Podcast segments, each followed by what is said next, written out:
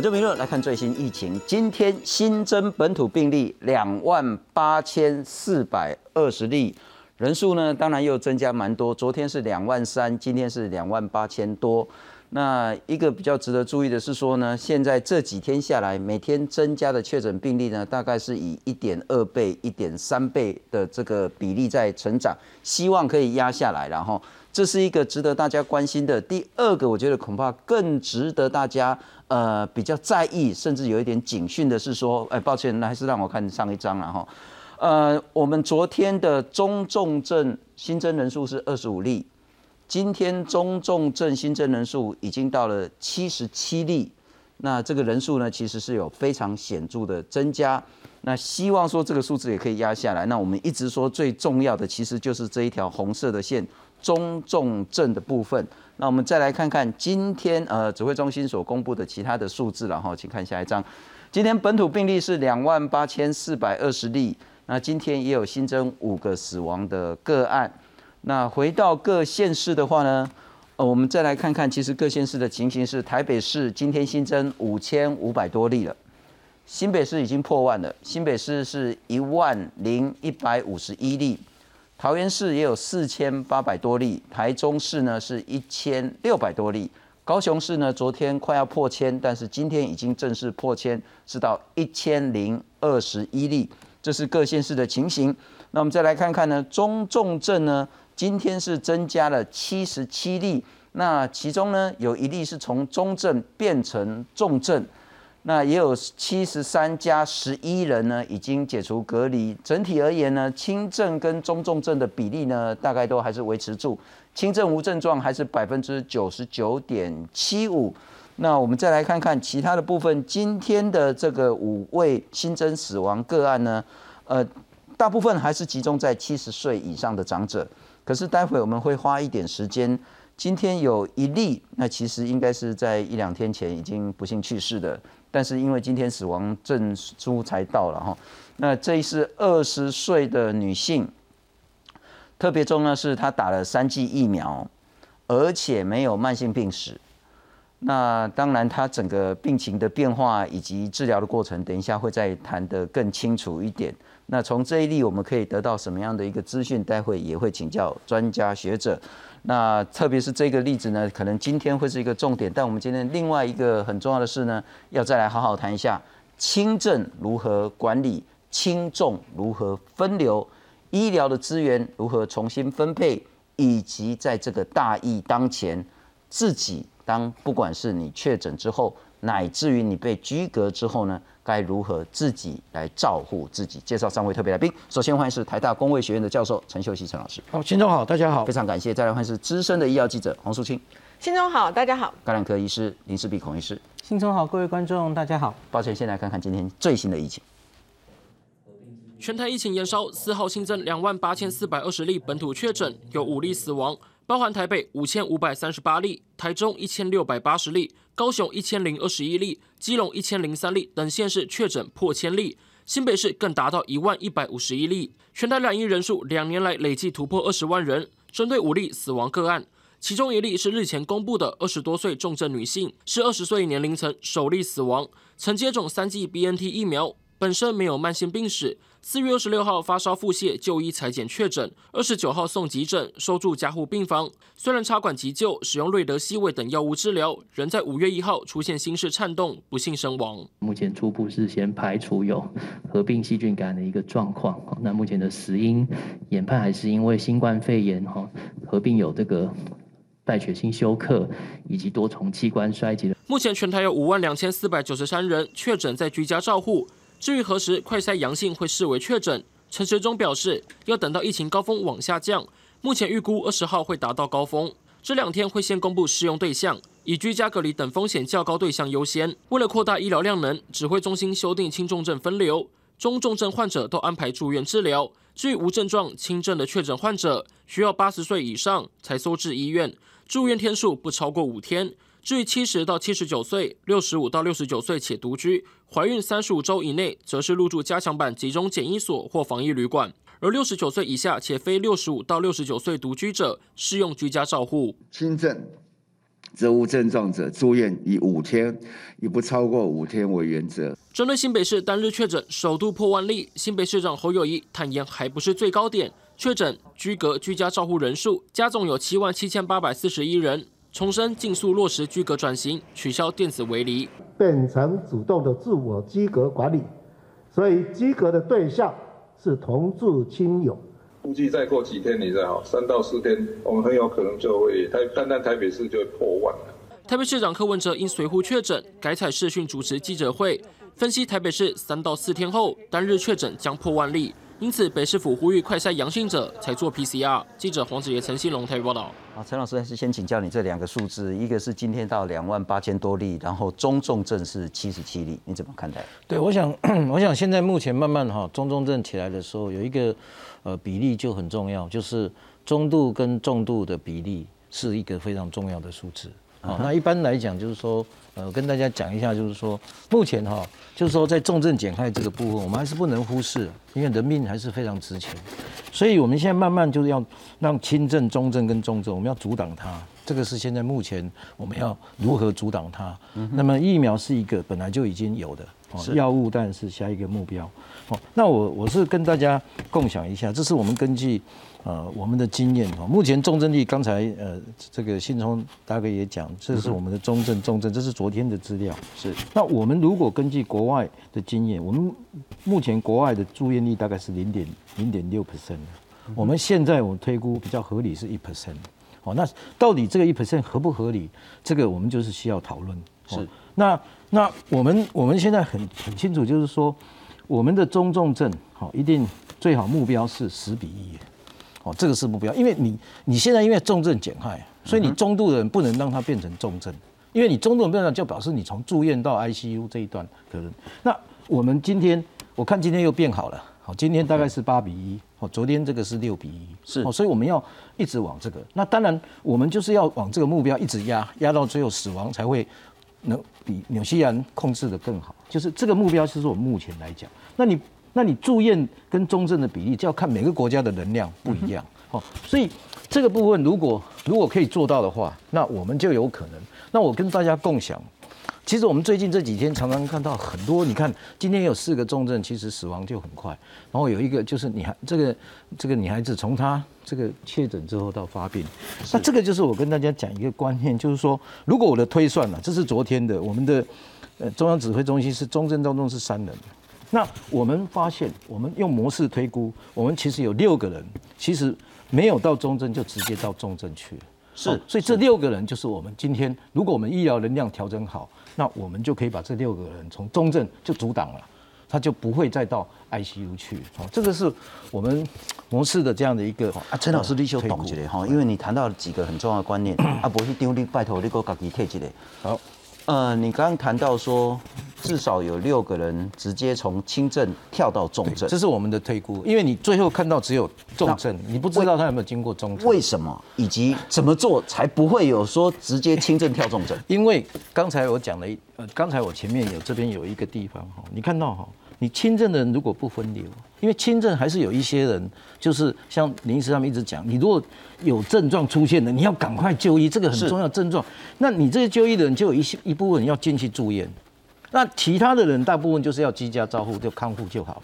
可这个比例就是在决定你这个住院比例到底合不合理。好，等一下我会修一张国外的经验。我们如果可以轻症有更好的管理，对，那么我们就可以降低轻症跳重症的这个比例。所以我们甚至也可以降低住院跟死亡比例。对，因为我们的检疫所。刚开始就是要分掉这些住院的，可是我们现在因为我们现在因为两件事情，因为我们的检验到急诊去排，然后这个第二个就是框列的问题，所以我们让这个医疗能量现在整个吃紧。你看医护人员现在多辛苦，又要又要控感控，又又要被怕被社区感染，然后自己呢又要照顾病人，所以他们的辛苦是这样。那我我跟大家分享一个国外，这是国外非常有趣的经验了。啊哈。哦，就是如果你把这边是我们的族群的死，就是用用分母，我们的人口数当分母，是。那我们的死亡率，好，这是一个很重要的指标哈。那这边就是我们住院到重症的的的百分比，所以你看到哈，从这里最好是在这里一直往上走到这里来，所以全世界就分成三层，那现在我们纽西兰是在这里，他们已经过。就是过了这个自然感染的轨迹，那台湾当然到底我们的轨迹，我们当然不能让它往上一直走。你看美国今天为什么会这样？就在这里，这边就是属于住院率很高、重症率很多的，这边是塞了一大堆住院，结果把应该住院的人变成或者 ICU 的人，他就在这个地方就挂掉。这是过去英国。丹麦这些经验，所以从这里你就知道是三层的轨迹，我们不应该走这个轨迹。那美国今天为什么会这样？因为美国它的州与州之间的医疗能量分配不均，种族之间要得到医疗照护的又不一样，所以黑人非常可怜。哦，在这一，所以这个就告再再告诉我们，如果我们今天要走，我们要我们一定要把住院跟重症的这一条路哦，一定要把它断掉。好，那如果不断掉的时候，你就会。你就会产生住院率很高的时候，你看再看另外一个图，这个图下面就是我们的住院率，上面还是一样是族群的死亡率。你有看到这是我们经济学讲的一个所谓的最佳哦，你每个每个国家都有一个最佳点。它的住院率到底是以台湾来讲，现在你刚才看到台湾今天还不错，是说我们的曲线至少都还在这个七亿的范围里面，只要不超过这个七亿，都是我们现在守得住的。我们觉得可以，可以，可以在重症减开这个地方不错的哦。那那至少另外就是说，我们连这个所谓的这个轻轻症跟轻症跟这个所谓的无症状也不会影响到维持。那我再整理一下陈老师列公话了哈，就是说还是依你这张图的话。呃，台湾现在跟纽西兰还是算在前段班了哈。如果我们讲说重症率跟致死率的话，但一个很重要是说，我们现在才要慢越来越严重，所以我们能不能继续维持在前段班，或者是会掉到中段班，甚至跑到后段班去？那个最最大的这个关键就是在于说，我们能不能把百分之九十九点七的轻症的人呢？都不要去占到社会行政，特别是医疗资源，完全正确。但一个很重要，一定会有那么大概是一趴的人，他可能是在轻症里面，可是那一些人呢，我们要及时的让他自己或是基层的诊所或者是医院的医师，可以在他出现比较明显症状的时候，立即的不管是医治或是去处理它，是，然后我们就可以降低大量的这个住院率、重症率跟。致死率是是，那我再请教一件事情，然后我们来看看现在有的，我必须强调，因为这个疫情其实现在还在初期阶段，所以呢人数呢还不够足以成为一个大数据来去做分析。不过我们来看看到目前为止呢，我们有三百二十九个人是中症，四十八个人是重症，年龄是一个极大的关键，然后大多数还是集中在中症呢，是六十岁以上有五十个。七十岁以上有七十三个，八十岁以上有九十八个，这是中症。那重症的话呢，五十岁以上有五个，六十岁以上有七个，七十岁以上就有十个，八十岁以上有十三个。换句话说，年龄越高，中症跟重症的比例就越大，但人数还不是很多。我还是想请教，我们会有几个危机？第一个，说实在，我们这个确诊的人数，高龄者呢占比是少的。也许是说我们大家把那个我们的长辈保护得很好，也许是可以说比较悲观的说，问题快要来了。那如果问题快要来的话，再搭配上我们现在中重症的比例，以及您刚谈到的轻症管理，我们会遇到什么问题？对我首先我先刚刚好这个数据在上面，三百二十九跟四十四十八，就是我刚才算的，大概是四十八除以三百二十九加四十八，就是十二点五。这个比例就是我刚才讲的，要压在十 percent 以下。OK，哎，那重度重症重症压在十 percent 以下，那我们就可以达到刚才我们的重症减害那一边。是哦，那另外一边就是你现在的住院率、住院率的住院率的部分。这个住院率部分，刚才我秀的这张图就是住院率要决定我们的能量，就是说我们现在你看台湾跟日本很接近，日本实际上是守的不错。我们跟施比医师讲过好多次，因为它只有五 percent 的自然感染，可是你看到。它的这个呃死亡率事实上是低的，然后住院率也非常的这个最佳化，所以你看这个这个曲线上面的国家都是没办法的，下面国家就是我们做的做的很好的。台湾现在目前在这里，所以我们如果往这边，就表示我们重症增加；如果我们往这边，好，就表示今天我们占了太多住院率，因为住院率住院率如果太太太低的时候，那就是表示你。塞了一堆轻症的对不，所以这个就是你刚才呃谈到的的部分。那刚才那一张年龄别，我刚好。刚好跟这个信聪大哥这个年龄别做比较，你这个是中重症的年龄别啊，我这个是我这边是我们感染的确诊的年龄别。是，那我们一直就是希望台湾今天在七十岁以上，就是我们今天看到我们没有那么多的重症，哦，跟香港不一样的地方，跟这个韩国不一样，纽西兰。是跟我们接近。那上次跟大家报告三 percent，今天就是说一一周之后大概成长了一 percent，这我们也要注意哦。就是上次我们报告是三 percent，我们的节目都有，信中大家我们都有在发 w。上个礼拜我在这边报的时候，这个地方是三 percent，目前来讲是四 percent，但这还是在五 percent 之下。哦，所以这个部分大家还是可以，但是儿童这个部分要稍微注意一下。了解，这个势必医师也提过好多次，这个部分超过，如果让这个一直往上增加，好，其实也是一个警警讯嘛。啊，那那这个就跟你中刚才中重症年龄，你看这个部分的人，还是会有一部分的人他会变成中重症，为什么？因为他没有打疫苗。是哦，在这个地方，所以他大概的全貌都这样。所以我们如果把感染继续哦，把这个中重症守住，哎，把这个。老人守住，自然我们的中重症就会下降。那我们中重症靠医疗，再把中症把它治疗好，我们的重症就会减少。所以，我们一边是靠前段的这些所谓的这样的肌格缩短，以及这个框列哦，框列减少哦，以精准框列哦，那这样子才能够让我们的轻症全部分流到我们的居家照顾。刚才你讲的是，然后把所有的能量放在万一这群人得到中重症，因为我们我们将会发现这一群人。将来的感染，啊，无症状会增多。为什么？因为现在他们的疫苗两剂已经达到九十六 percent，两剂已经达到九十六 percent，那三剂又在追加。哦，所以这个是我们希望，所以我们希望我们的曲线，如果真的是感染的时候，我们是。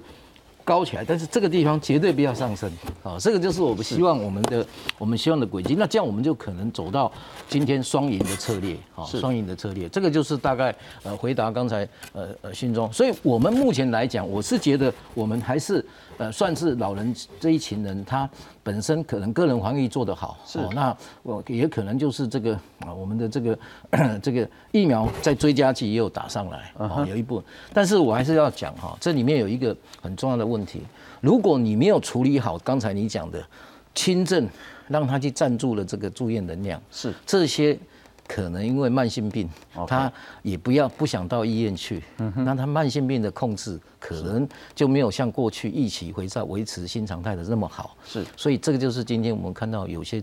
有些重症他会走的一个最重要原因。了解，那苏青就是刚刚陈老师其实一直谈，其实我觉得陈老师这两三个礼拜一直在谈一个很重要，但我觉得很难的东西，叫做精准医疗。嗯，那卡扎其实说实在哈，那场仗也不好打了哈，但是在逻辑上比较清楚的，公，我就是全部把力气放在你确诊的人，我就是压你所有确诊。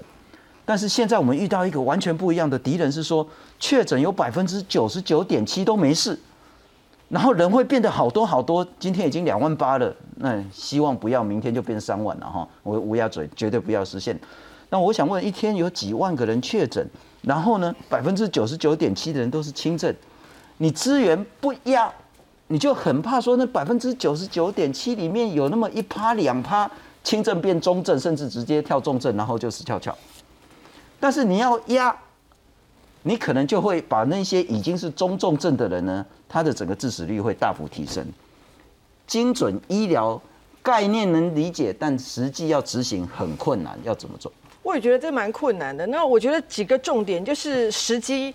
然后对象还有我们说的到底是哪些症状？我觉得这些要让负责分流的人要非常的明确且清楚，这样让他们没有压力，然后呢也可以很清楚做。怎么讲？我觉得至少指挥中心最近几天在做一件事情，就是他把重住院的标准再往上调，好，包括比如说年龄上，或包括就是甚至科批会说如果没有需要氧气或干嘛，就是我们确实已经把一开始，因为我们一开始觉得资源很丰沛，相对需要住的人没有。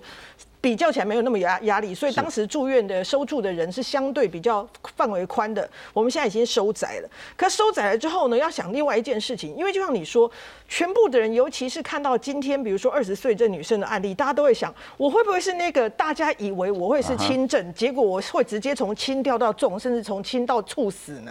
那这个要如何防范？我第一件事情来讲。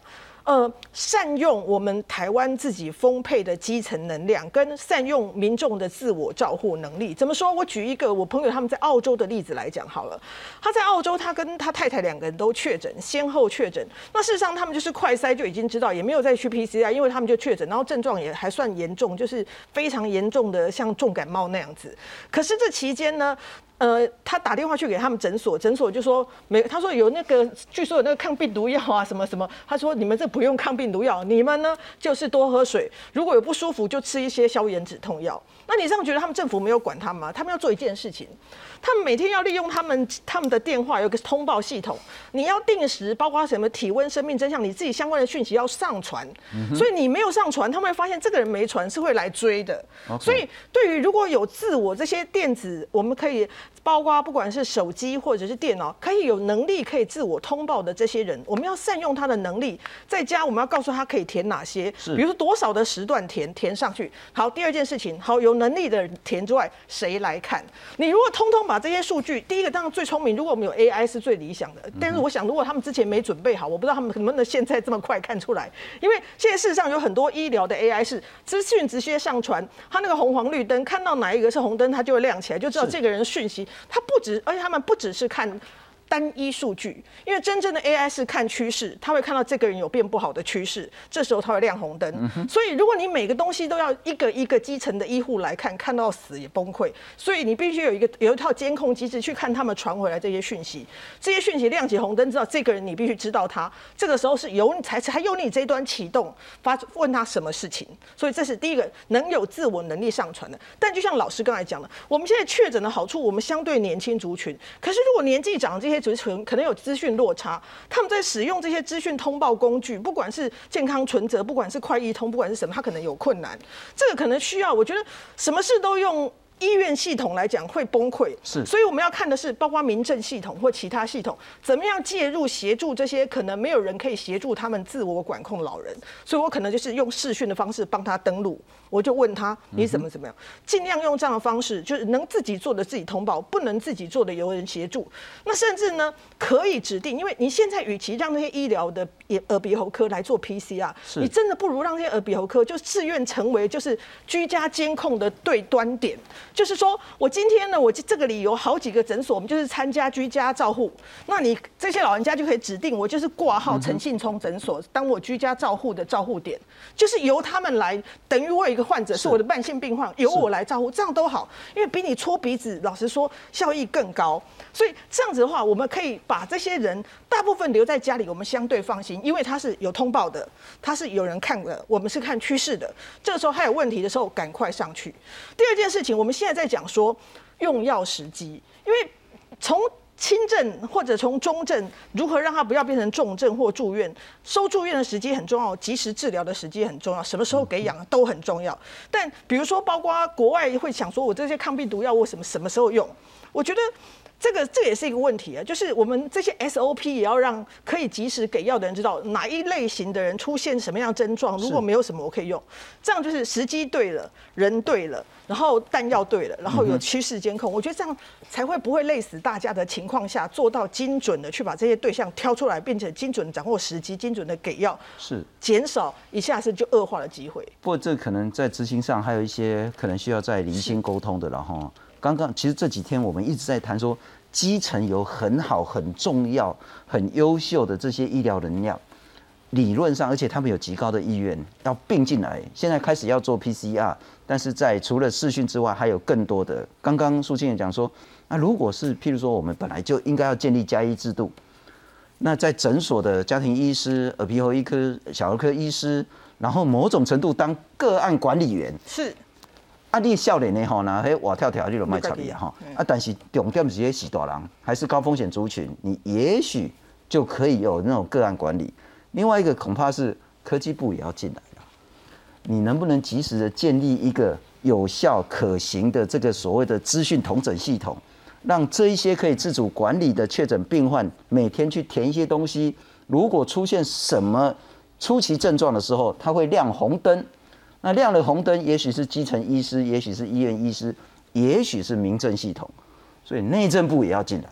就可能各部会不不能说都都是好像说都只在那个卫福部在指挥打仗啊哈，那甚至说包括长照系统，那长照系统我们之前都是管那些比较那个就是嗯比较老弱的这些长者，可是能不能移到这一部分确诊的长者的照护，这个都很重要。但我还是请先请教一下孔医师，刚刚苏青也谈到说。我们虽然每次都在讲说百分之九十九点多人都是轻症无症状，那其实就应该要轻重分流。但你回到个人的话，当我看到这个二十多岁的个案的时候，说啊，我敢每下五样都是那百分之零点零几的那个个案，那如果是的话怎么办？所以我当然要极大化我自己的照护。那我们来看看这个个案呢，哈，第一个他已经打了三剂的 BNT。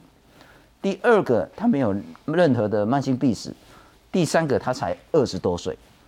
那四月二十六号的时候，他有腹泻、有发烧，然后快筛阳 PCR。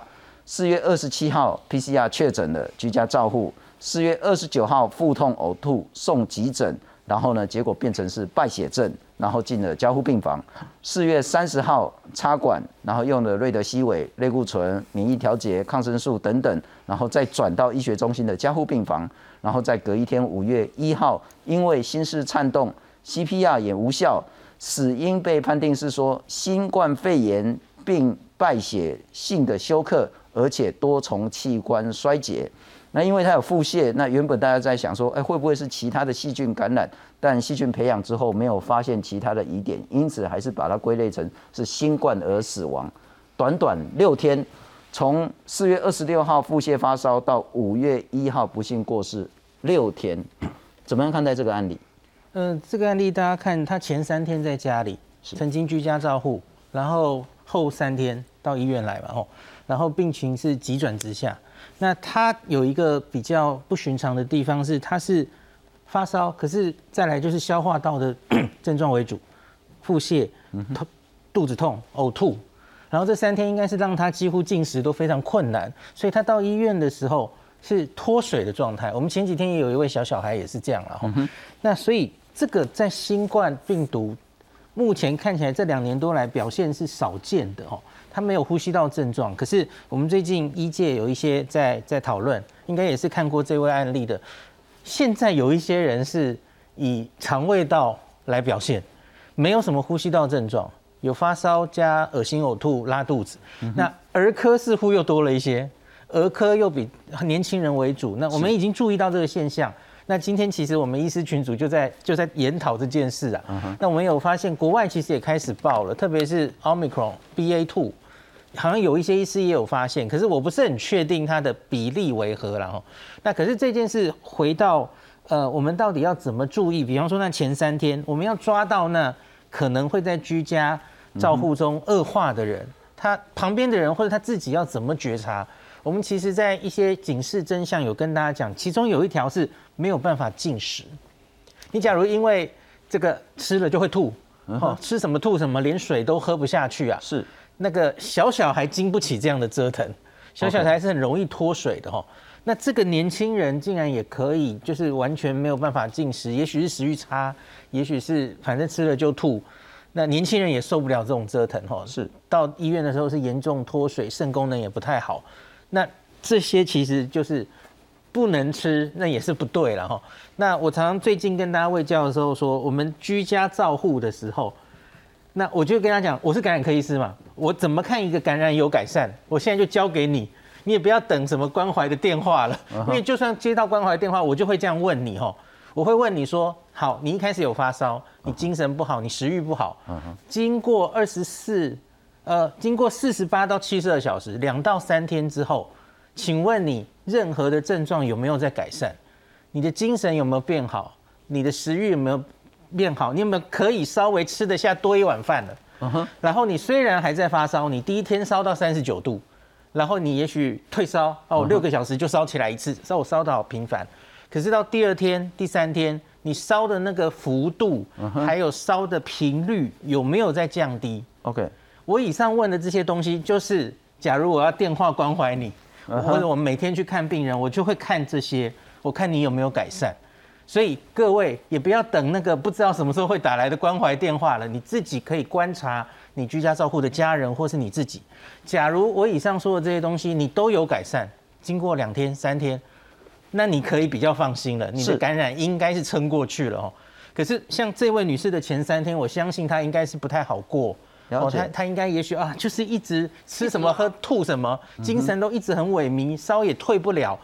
啊，不要再等下去了。好，那我再请教孔医师了哈。第一个就是说，这是这个二十多岁的情形，如果相较起其他的国家个案，嗯，第一个您不会把它列为所谓的极少数的特殊个案，所以就忽略它。它恐怕在其他国家也慢慢看到有这种因为 Omicron 而导致腹泻，导致没有上呼吸道，但是却是其他的这个消化系统的这些感染的问题，所以可能要正视。第二个。也就是说，我们之前在谈到说，你如果居家照护，你是确诊的，但是你要怎么样知道自己身体状况变差了呢？对，我们先前有谈到发烧，嗯，有谈到说那个精神萎靡，然后呢，就是那个精神意识有变化，对，那甚至可能会有那个身体的这些抽蓄的这些行为，恐怕这一次还要再加一个，如果你是腹泻不已，嗯，然后反复发烧，而且你有所谓的食欲不振，甚至难以进食的，你也二话不说。赶快看医生，用视讯的方式。对，然后另外我补充一下，他最后不是有说出那个排除细菌感染吗？哦，是我们应该说初步排除了，因为不是每个人那个做细菌培养一定会很快，或是一定会出来哈。那因为这整个病其实还是不寻常了，所以很多专家还是觉得应该要找一下原因。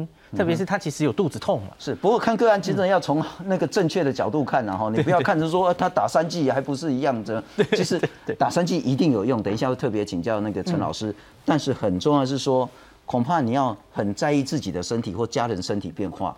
如果你出现一些症状，你轻微的你可以观察一下，可是你自己很清楚有没有变好。对，如果变坏了，嗯。你真的要赶快，不管用视讯的方式，用其他的方式，然后你觉得真的危险的，要相信自己的直观，还是要打一一九？求救，这是一个很重要。那我们刚刚谈到说，轻重要分流，轻重要管理，这是一个很重要。但是我们这几天也一直谈到说，急诊塞爆了，所以呢，现在特别是在台北市有一个其实我觉得还不错的一个做法，叫做车来数。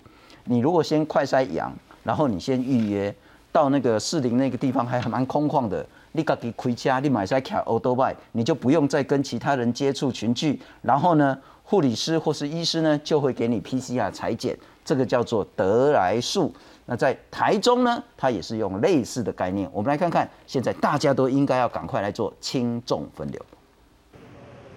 大排长龙的车队依序等候进入车来速做 PCR 筛检，医护人员小心翼翼的替民众进行检测。台北市士林北投科技园区即日起开设车来速 PCR 筛检，快筛阳性民众可开车、骑车或走路前来。除了做 PCR 外，有症状者也可直接领药。我们就希望说有预约的我们先做，那没有预约的话，我们可能要另外让他再去做一些等候，先把有预约到的部分先先消化掉。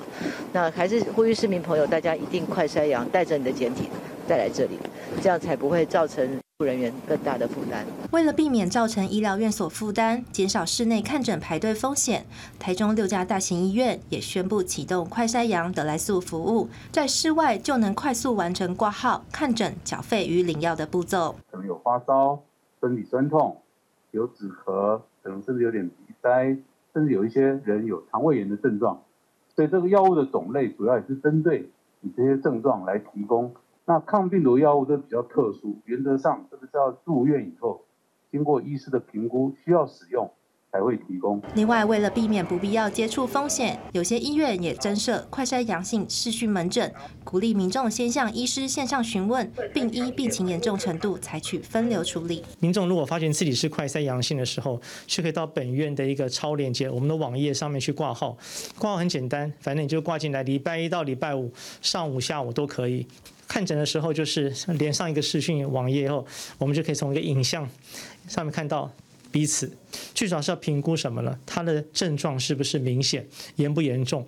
因为我们知道，我们需要做个分流。李伟强表示，视讯门诊的好处是不用让民众跑到医院大排长龙，若严重症状者经医生事先评估，直接转到急诊室来就医，就能和无症状或轻症者做分流。记者台北、台中综合报道。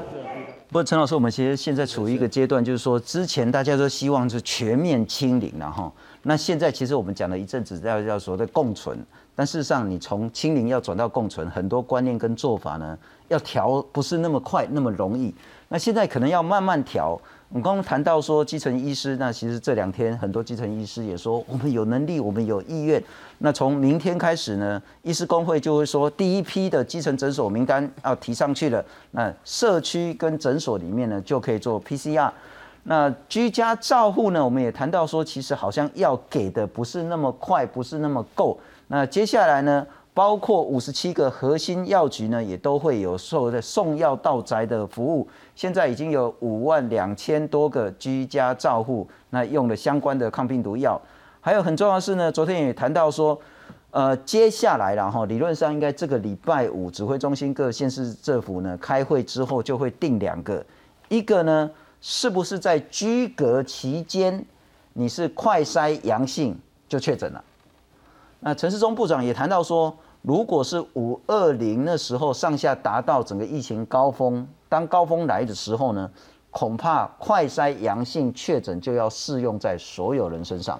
那但是这个是未来事了哈。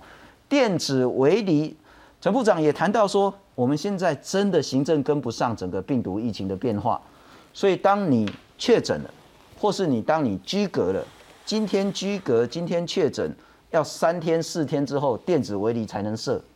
啊，我们现在是三加四，啊，你设好电子围篱，它就已经到第四天可以解解除那个隔离的这个限制，所以没有意义。但这个也是要这个礼拜五开会才会做。我还是想请教，我们从清零到被迫要共存。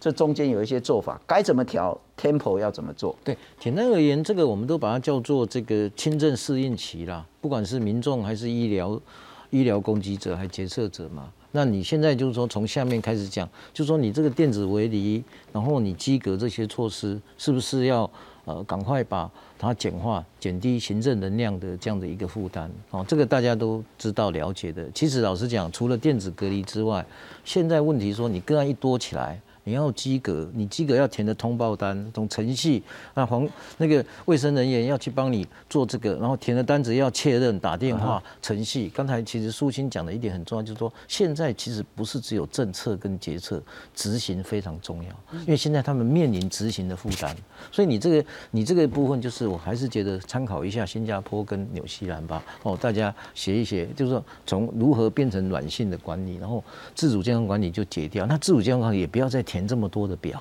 好，因为那个会增加行政能量，所以说行政能量很重要。所以这个第一个就说，不管今天是防疫人员，或者是我们中央地方协调这边一定要改变。好，那再来就是谈到快筛的量，哦，你配置量、社区怎么引起民众拿到这个之后，他自己会不会做？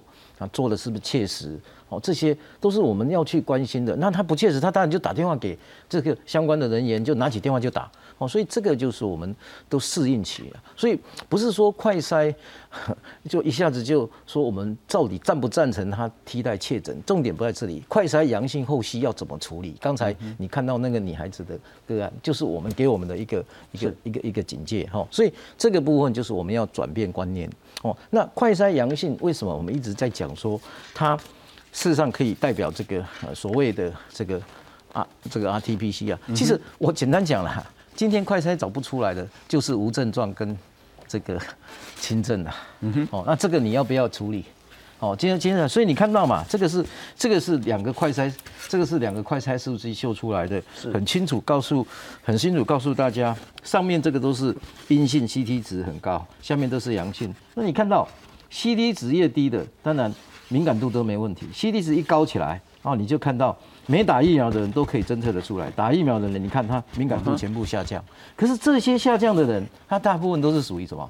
属于我们今天看到的 没有，就是无症，就是说没有症状个案的人。是，所以我们现在的问题就在这里，就是说我们我们我们我们找出高病毒量的目的是什么？就是要让它不要变成中重症的这些人，我们找出来。第二个，这些人不断在社区传播，所以你的传播链当然一直砍不断，所以这些人才是真正的。而留下来，你看到我们刚才看到了这个呃这个所谓的这个呃有无无。无症状这些人，哦，那敏感度虽然比较低，但是他其实对社区传播力已经不高了，所以这就是我们协理上面的原理嘛。那当然这里面有一个很重要的问题是说，大家一直在看说那个伪阳性的问题，哦，其实你看到哈，这是两个，都是两个，一个是我记得如果没错，一个是罗氏，一个是雅培，这个是名牌嘛，哦，就是说你看到他的他们的这个特异度在这里，其实特异度你看到 C D 值如果高起来，它的特异度其实都。都很很好啦，哦，所以所以老实讲，呃，我知道大家考量的是说会在协理上面用这些伪阴线跟伪阳线，可是这个病，老实讲，我们今天来讲，就算今天它有伪阳线，那我也会跟林世斌医师讨论说，那伪阳线如果放在家里不不放在没有。按照医疗能量，请问我们 care 不 care？不 care。好，所以这个部分跟以前在 Delta 跟 Alpha 不一样，就是你刚才讲这观念没转过来就没办法。那伪阴性大家也考虑，可是伪阴性我经常讲，伪阴性就是无症状跟确诊，这些人我们到底要不要处理？如果你要还要再处理这个，那当然很好，但是问题就是说，你这样你会不会把能量花在这个地方，而让所有的？所有的这个中重症的能量被消耗，所以这个就是大家一定要做抉择。很显然，我们指挥中心也走对了路，他现在开始往这个方向走嘛。那所以这个就是我我我一直跟大家谈的，就是说，呃，我们如何在这个地方利用快筛来做这样的一个观念改变。那再来就是说，你的医疗能量的部分的调整，哦，医疗能量，你急诊部分以及这个框这个医院里面要怎么框列？好，这些都会影影影响到今天急急诊。其实有两个原因，一个是如果你框列的，你急诊全部被框列，那你急诊当然就不用开办了。是，所以对医医护人员本身也是一个挑战。为什么？医护人员他在医院里面的感染之后，到底要不要再用 RT-PCR 啊？现在我们目前还是试吧。那像这个观念要转过来，也不是一步就来的哦。你也不能说今天你要改马上就改，因为医院本来就是一个希望能够感染最低的地方。可是医疗人员也面临困难，因为他三剂打疫苗，如果万一感染的，他的 C D 值很高的时候，是他这些到底还要不要再用 R T P C R 来做？如果他检出来是三十三、三十五，那之后我们要怎么办？所以他是不是也可以用快筛来取代？这些都是我们要讨论的的事情来做观念的改变，否则的话，你守不住医疗。那守不住，就守不住这个哦。那最后就是说，你你怎么样做精准呢？哦，刚才这个呃，这个素清也谈得很清楚了。那我我我只是跟大家用这个最后这个跟大家讲，就是我们现阶段的预防死亡，就是要做预防死亡的这个。那我们的疫苗已经打了，这个没部分，所以我拜托大家要改变观念，就是说，因为我们打了疫苗，等于是我们给了民众。吃了一帖药，嗯这一帖药当然民民众付出，包括我自己都付出副作用，但是我们也过了这个阶段，这些都是现在目前看到的。刚才我讲，你快筛就是希望不要处理这个，好，所以然后再下来就是刚才素清讲的，利用居家健康药物对医疗进行这精准。刚才他把每一个步骤都其实都讲得很清楚的，at the right time。For the right person，好，for in the right place，对，就是说你这个部分就是你做好，然后最后就是这个困难，就最困难的。是。刚才那一位女孩子，我告诉大家有一个我们忘掉了，她的社经地位，她的工作，她的这个职业，美国今天黑人所有的这个非非白人，除了亚洲民族之外，死亡率都是最高，嗯，然后所在的那个地区越多，这种人越高，为什么？因为他们。的特性，所以儿童、年长者、共病症，还有加一个我这边漏掉的，叫做射精地位这些。所以，我们今天有一件事情，我也希望大家能够再剖析的更清楚，就是中重症是不是应该把地理区域好列出来？因为这面将来面临的就是第二个，这个医疗能量的调整会因为。都会地区跟非都会地区，我们将来这些偏远地区，如果同样出现这样，会不会出现像刚才这个个案一样，是会有这样的医疗调整的问题？所以这些就是我们现在就这一这这一个月之内，我们就马上要赶快把它做调整，然后让民众可以适应，然后决策者也了解未来这个方向是这样，然后最后医疗攻击者慢慢恢复到正常的这个心态。刚才我讲了那个女孩子啊。哦，我刚才才跟四壁稍微聊一下，就说如果他今天第一天 就留在急诊，但我们就事后诸葛都不好，但是我们总是要检讨。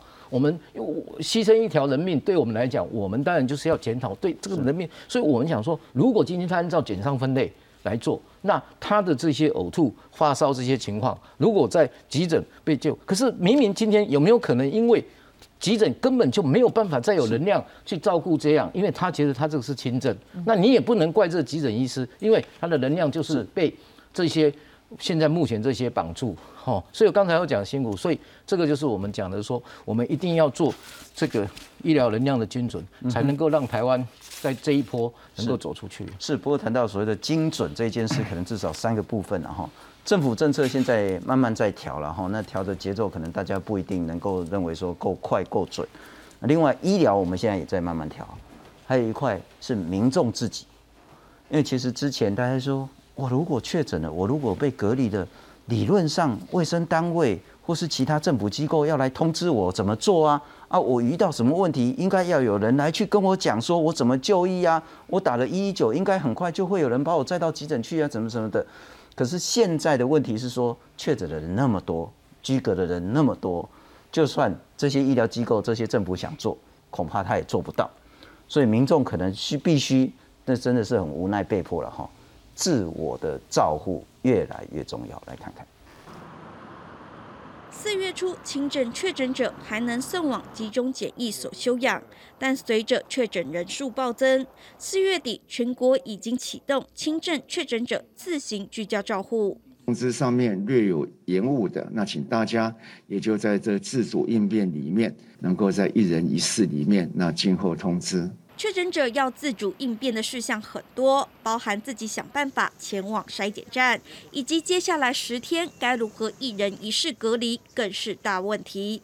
像是先前有一名台大确诊学生就抱怨，只能睡在学校会议室。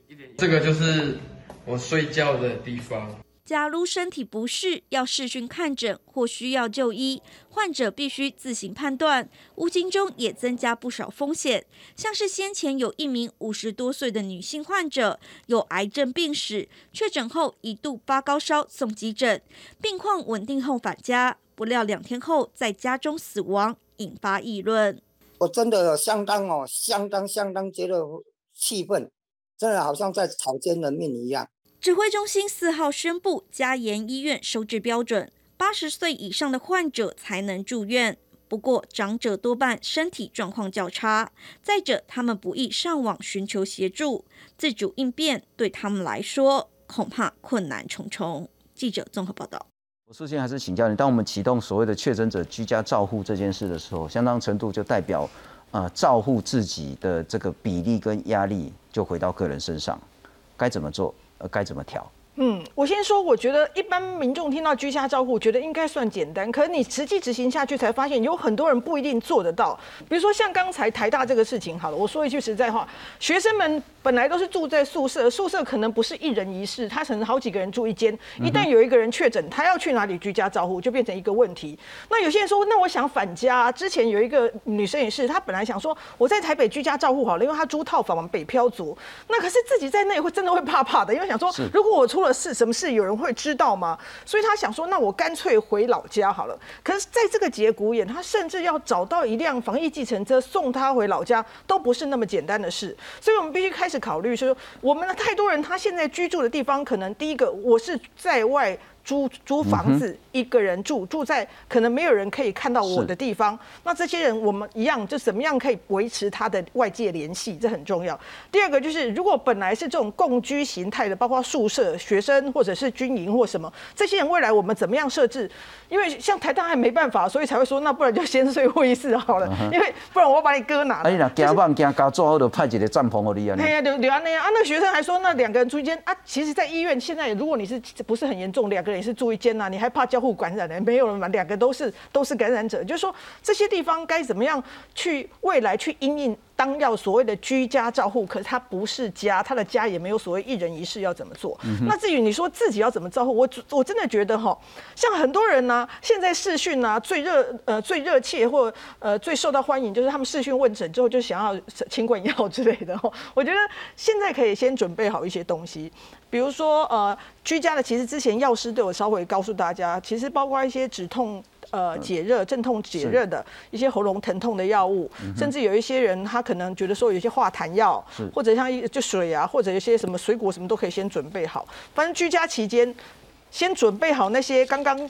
孔医师在讲哪些是什么事情、什么变化，我要知道。但是我觉得这让我自己准备也怪怪，我还是希望政府有个界面，让我自己每天可以上去告诉，哎，我觉得我今天好像变化，至少这样你会知道自己今天有什么东西怪怪的。比如说我今天的烧好像一直没有掉哦，或者甚至越来越高哦，这些让我们准备好，我就觉得可可以开始居家自我照护。可是我觉得现在我最痛苦的事情是什么，你知道吗？我们周遭的人最担心说，政府告诉我说，我现在如果快筛阳性的话，就算确诊还没了哈，现在快筛阳性可以去 PCR。可是我们有些人呢，甚至真的拿不到快筛，这是目前就是在北北基，尤其是双北，真的就是面临到这个问题。是。那未来告诉我们说啊，比如说我三加四，我四要出去，我要需要这些东西，我可能都没有。嗯所以当然民众要做自己的事，可是我觉得相关的这些配套的措施，哎，新北有些很好，还有那个房那个包，就是包括食物什么都给你。那有些没有，但是可以自己准备。那比如说食物现在还好有富胖达。好，可是问题你想哦，长者哦，不一定每个长者都会打那个富胖达，是。是不是？你以为每个人都会直接五百亿扶旁打？不会啊。那怎么样？乡镇其实不一定。有些乡镇就不一定有。怎么样确定他们可以？因为你在这种确诊期间，良好的食物、良好的休息、充充足的睡眠以及饮食都很好，很重要。可问题他如果甚至拿不到，这个未来要怎么样可以让他们拿得到，也变成是一个重点。我们想自我照护，可是不是每个人都有同样的自我照护能力。对于没有自我照护的能力，怎么样避免他们在这个时间反而落入缺粮、缺药、缺照护的状态？这是政府要。做的啊，我们年轻人真的自己顾自己就可以的。是，这个是很重要的。然后，不过可能要补充说明一下，那今天呢，第一批的这个儿童疫苗 BNT 呃已经到了了哈。不过那不是，这个其实是给台湾做实验用的。那很快应该下一批可以打的疫苗就要到了。那我们补充一下，儿童疫苗其实呢，在昨天已经正式开打了莫德纳。那大家很多长者呃或是家长关心的，其实就是 mRNA 这件事了哈。莫德纳呢，mRNA 的含量呢是五十微克，BNT 是十微克。那因为剂量的不太一样，因此大家说保护力可能也不太一样，副作用当然也不太一样，那就是家长自己要评估。可是呢，很重要的是说呢，绝大部分的医师、专家学者还是建议要打。那黄高斌，呃，黄指挥官他也谈到说，打疫苗不会改变小朋友的儿童免疫系统。钟颖文也谈到说呢。打了疫苗之后呢，呃，完整接种了哈，就百分之百会产生对欧米孔跟 Delta 的综合抗体。何美香何老师更谈到说，慢性病的儿童，你如果染疫之后呢，会有比较高的住院跟死亡风险，也比较高的这个叫 Long COVID 的风险。那因此还是强烈建议有慢性病的儿童一定要去打。除了儿童疫苗之外，还是再请教一下孔医师，我们刚刚一直在谈的从清零。到共存这中间观念做法的调整，您的建议？呃，我清零，我觉得这个大家可以看到政策一直改，是像我知道我们现在改完了居隔的人，然后也许电子围篱都要拿，下一步我觉得应该是确诊的人大概也会放了，因为确诊的人我们现在要十加七，其实还是社会很高的社会成本。那我们很早也跟大家讲过，其实。NBA 球员的研究，大概第六天以后，那个病毒量其实就掉，而且打疫苗的人其实会掉得更快，所以我觉得差不多是一个时候了，是，就是可以说这个确诊的人的时间，而且打疫苗的人，你可能还可以让他更早出来。那这些政策，我觉得都是因应这个，哎，确诊人越来越多，你社会也要保持一定的运作，是，那你也要让大家觉得确诊这件事其实也不会影响到你太大，那。同时在进行，就是常常我们说现在就是我们今天谈论比较说重症求清零，休息老师讲很多嘛吼。那有效管理轻症这边，某种程度可能是更重要，因为我们现在可能还没有到高峰，我们我们已经被这些轻症整的七荤八素了。是我们很多的医疗量能，我们的筛检能量都花在这些九十九点五六七的这些轻症上。嗯哼，所以假如未来往高峰，哇，这些轻症只会越来越多，绝对数字会越来越多。是我们假如不趁现在做出一个。民众也可以接受，卫教越来越清楚，都知道自己居家照护的时候该做什么哈。那地方政府，然后通报流程，刚刚老师也提过，这些东西赶快不要趁现在赶快弄清楚的话，哇，那前方的真正确诊海啸高峰，部长说五月二十啊 来的时候，那我们绝对又会被这些轻症搞得七荤八素。是是是，我不知道这样观念对不对了哈。呃，不一定是说把轻症的放得越松，嗯，而应该是说。把轻症的管理的越好，嗯，我们才更有能力去照顾那一些会变成中重症的人。对，而且应该是尽量自动化。是，这样是，就是。其实轻症就是或者无症，就是让自我监测、自我提高健康是人。就我们今天谈的就是这样。可是这就是今天这一个月我们要去做的。那我们就会走到这一条路，因为我们下一个要面临的其实是国外也在看我们今天我们要解封了之后，那慢慢。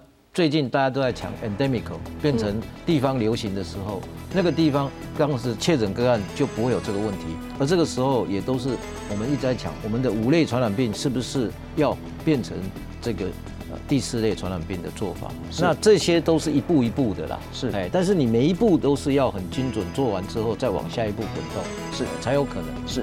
谢谢您收看。